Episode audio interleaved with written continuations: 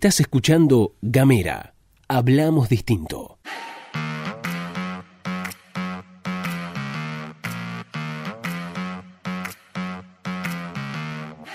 Hola, ¿qué tal? Bienvenidos, bienvenidas, bienvenides. Están escuchando la pastilla de Gamera, este micro informativo que distribuimos de lunes a viernes. Mi nombre es Luz Escarpati y como es habitual me acompaña Gastón Lodos. Hola Luz, hola a todos, todas, todos quienes están escuchando. Bienvenidos, bienvenidas, bienvenides a la pastilla de Gamera. Y hoy les quiero contar que si tienen ganas pueden hacer un aporte voluntario a la plataforma Gamera. Como ustedes saben, somos un medio chico, pero que hace cosas locas, cosas grandes y que lo hacemos todo a pulmón. Así que si tienen ganas de hacer un aporte voluntario mensual, que por ahí es poquito, que para nosotros puede significar un montón, algo que te sobre, algo que tengas ganas de poner por ahí. Este, bueno, estamos todos en Netflix, en Spotify, en, en todas las aplicaciones distintas. Bueno, puedes poner una monedita en Gamera y a nosotros nos va a ayudar mucho. ¿Cómo haces? Entrando a www.gamera.com.ar, fíjate que ahí arriba de todo hay un banner que dice suscríbete, cliqué ahí y elegí la mejor opción, la que más quieras. Sabé que cada peso, cada aporte que hagas, por más chico que parezca, lo vas a ver invertido en más y mejores contenidos para Gamera. Y también aprovechamos para agradecer a todos aquellos que ya están aportando, que se suscribieron. Muchas, pero muchas gracias.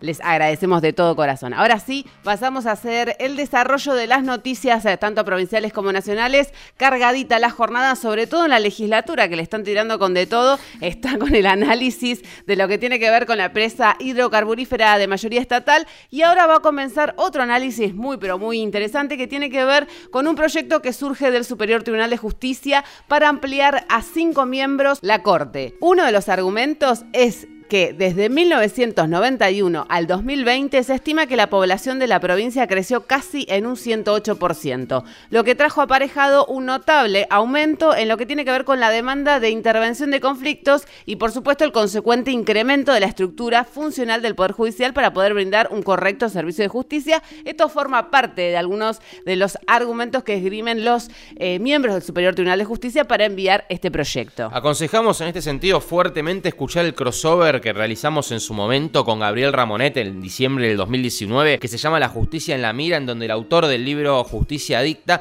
hace un análisis de situación del Poder Judicial de la provincia. A ver, para la ampliación de la Corte, la iniciativa tiene que ser aprobada por los dos tercios de la Cámara Legislativa y es llamativo el argumento que emplean los cortesanos. ¿Por qué? Porque ayer justamente Ramonet se refirió a, en un hilo de Twitter a una situación que atraviesa el Poder Judicial. Básicamente se refirió a lo que tiene que ver con el juez Sade, que es el juez que interviene viene en una de las causas, si se quiere, una de las más sensibles en la provincia, en donde se lo acusa al propio gobernador por presunto abuso sexual.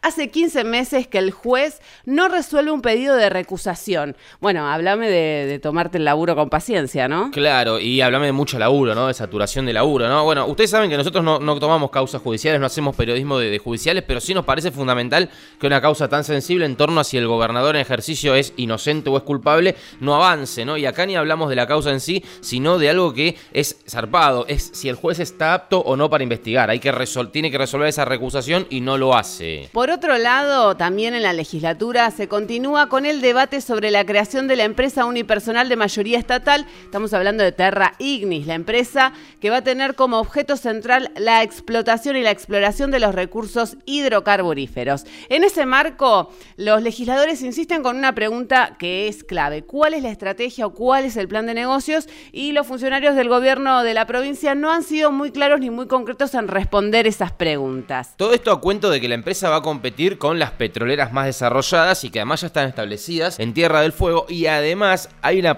no está, perdón, la posibilidad de que la provincia pueda reservar nuevas áreas a favor de Terra Ignis, es decir, la empresa provincial, porque tenemos un artículo que es el 91 bis el de la Ley de Hidrocarburos Nacional que plantea justamente esto. Y además la empresa tiene un capital inicial de 10 millones de pesos, lo cual para algunos legisladores es escaso. Bueno, brevemente esto es una especie de repaso de algunas dudas que van surgiendo en los debates en comisión sobre la empresa hidrocarburífera estatal de la provincia. Ayer buscando algunas declaraciones de Matías Culfas, el ministro de Producción, sobre lo que tiene que ver con Vicentín, de lo que vamos a hablar en un ratito nada más, en una entrevista que realizó con Marcelo Longobardi, el ministro se refirió al desarrollo hidrocarburífero y dijo esto. Vinculado a esto, estamos trabajando también en un, en un plan de estímulo del gas, este, con lo cual, lejos de, pensar, digamos, que, va a faltar gas, lo que tenemos en Argentina es, este, por supuesto, ha habido algunos, algunos esposos que han dejado de producir por esta crisis que se ha generado, pero estamos ya trabajando con los productores en un plan de estímulo al, mercado del gas. De hecho, hemos tenido una muy buena receptividad con todas las empresas que hemos hablado, están muy interesadas en participar, con precios que van a ser razonables, que le va a permitir a las empresas invertir, ganar plata y, este, y llegar con un precio del gas para las tarifas eh, realmente razonables. Sin mayores precisiones, con la promesa del Gobierno Nacional de modificar la ley de hidrocarburos, recordemos esto fue un adelanto en su momento por parte del Ejecutivo Nacional, con Terra Ignis en puerto, por lo menos siendo discutida en la Cámara Legislativa Provincial, y con una provincia cuya producción hidrocarburífera se divide en 70% gas y 30% petróleo, el panorama se vuelve un poco más amplio y nos preguntamos si finalmente el negocio de esta empresa, de mayoría estatal, no pasaría un poco por ahí, ¿no? Por los futuros programas que se puedan crear a través de la promoción de lo que tiene que ver con con el desarrollo del gas. Son en realidad todas preguntas y cuando hablamos de negocio, por supuesto, lo hablamos en el buen sentido de la palabra. Claro, vamos a otro tema así brevemente antes de ir a, lo nacional, al tema que discute la República Argentina y es Patagonia Fantástica. ¿Por qué? Porque Puerto Madryn, El Calafate y Ushuaia buscan trabajar en conjunto para reactivar el turismo regional. A ver, acá en la pastilla de Gamera, ustedes saben, hemos hablado en varias oportunidades sobre el impacto que tiene y que va a tener el COVID-19 eh, sobre la actividad turística y cómo Ushuaia, además, particularmente, se va a ver fuertemente golpeada porque es una actividad que forma parte de su matriz económica más profunda. Bueno, por eso traemos esto a colación. Los secretarios de Turismo de Puerto Madryn, del Calafate y de Ushuaia, Requia, que conforman el corredor Patagonia Fantástica, realizaron un encuentro virtual, bueno, para analizar la posible vuelta a la actividad en esas localidades tras la pandemia. Recordamos que el 85% del país ya está afuera de la cuarentena prácticamente y ya se está hablando, por ejemplo, en Ushuaia de la reactivación del turismo y la, perdón, de la hotelería y la gastronomía. Bueno, quizás veamos algún incipiente turismo interno antes de que termine el año. Cambiamos de tema, pasamos a la órbita nacional porque se va moldeando la discusión en torno a la intervención y posterior debate por la expropiación de la cerealera Rosalina, estamos hablando de Vicentín. Desde el gobierno habló, como dijimos, Matías Culfas, el ministro de Producción, dijo, entre otras cosas, somos un gobierno que actúa sin dogmatismos, pensamos que tiene que haber un sector privado pujante, tampoco pensamos que el Estado no debe intervenir nunca, hay momentos puntuales específicos donde hay que hacerlo. Peronismo, baby. En el caso de Vicentín, hablamos de una empresa en cesación de, cesación, perdón, de pagos desde diciembre. Estamos hablando de 3.000 productores perjudicados. Esto dijo Matías Culfa, que además afirmó que toda la plata que Vicentín tomó del Banco Nación, un montón de guita, y no devolvió, es lo que podría haber tenido otra empresa, dijo Culfas. Mientras tanto, el gobierno nacional hizo oficial el decreto que interviene la empresa y en él explica que destacan asegurar la continuidad de la misma, la preservación de sus activos y de su patrimonio, la protección de los puestos de trabajo en peligro y evitar daños sobre el mercado agroexportador y la economía en general. Además designó al interventor que tendrá como tarea presentar un informe sobre la situación de la sociedad y el resultado de su gestión ante el juzgado de Santa Fe que lleva adelante el eh, concurso preventivo. Y acá está la discusión que tendrá que dar el gobierno, porque la oposición activó sobre ese punto, y no hablamos ya de lo, de lo bananero que es gritar Venezuela, en cuanto canal de televisión o diario aparezca, sino de la discusión discusión en torno a si la intervención es legal o no. Un grupo de diputados de Junto por el Cambio presentó una denuncia penal contra Alberto Fernández por abuso de autoridad. Efectivamente, en la denuncia detallan que el gobierno no tiene las facultades para hacerse cargo de una empresa privada y afirma que viola varios artículos de la Constitución referentes justamente a la propiedad privada y a las atribuciones del Poder Ejecutivo. Antes que nada, lo que habría que aclarar también, al menos así lo entendemos nosotros, es que el problema no sería en principio la expropiación,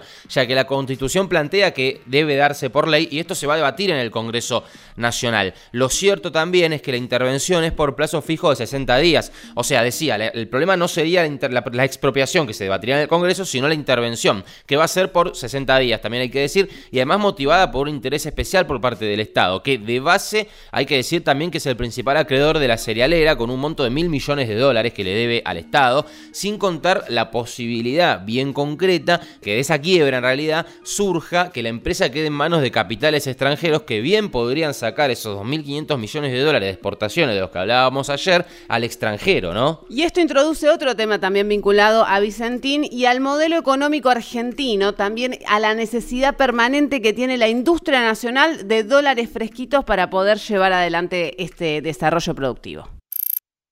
Argentina tiene que generar una nueva, un nuevo salto exportador, vamos a decir la verdad, Argentina hace años que las exportaciones están estancadas y si queremos realmente este, crecer sostenidamente, es decir, no crecer por un año o dos, sino crecer varios años consecutivos, tenemos que exportar más. Esto lo dijo Matías Culfas en la entrevista que mencionamos sobre Longobardi. Bueno, finalmente para cerrar, y esto obviamente que cada día van a aparecer nuevas cosas y argumentos más o menos enriquecedores, y lo que va a perseguir Juntos por el Cambio, al menos en el ámbito judicial, es que la operatoria se declare nula. Ahora, lo que seguramente se va a firmar por parte del gobierno es que una empresa de tamaña sensibilidad no puede quedar librada al azar o ir hacia una muerte autoinfligida. Y cuando decimos muerte autoinfligida, no estamos tirando por tirar. Digo, se va a empezar a discutir cómo fue el proceso de toma de deuda y de ese concurso de acreedores que solicitó Vicentín. A ver, acá no hablamos tanto, si se quiere, de la soberanía alimentaria, que es una frase que se va a escuchar mucho y que se escuchó mucho, que a esta altura, humildemente en este foro, nos parece algo más bien declamatorio, sino por la importancia en lo que hace que el Estado argentino por primera vez agarre un poco la manija del mercado de divisas. Cambiamos de tema rápidamente, cortita y al pie, seguimos hablando de lo que tiene que ver con el espionaje ilegal, porque la Agencia Federal de Inteligencia entregó a la titular de la Fiscalía en lo Criminal y Correccional Federal número 10, estamos hablando de Paloma Ochoa, las aproximadamente 500 fichas de periodistas, dirigentes sociales y políticos, académicos y empresarios en el marco de la denuncia por producción de inteligencia ilegal presentada en la justicia federal. en la denuncia solicitan la citación del expresidente Mauricio Macri en su calidad de responsable de fijar los lineamientos estratégicos y objetivos generales de la política de inteligencia nacional. A quien le consultaron sobre esto aquí en Tierra del Fuego, creo que fue el Rulo Quiroga, ¿no? El Rulo Quiroga en FM del Pueblo. Habló con el senador Pablo Blanco que el Rulo le preguntó por justamente qué onda con el espionaje del macrismo y esto respondió el senador.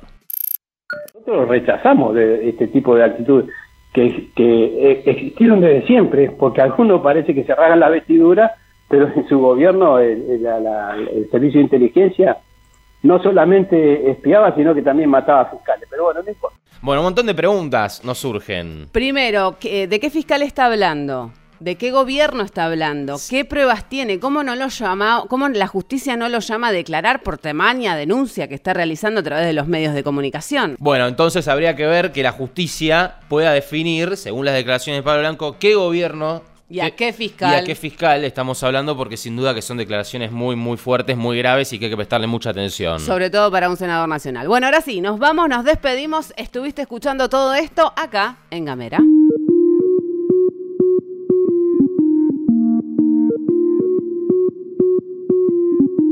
Seguí nuestros contenidos en gamera.com.ar.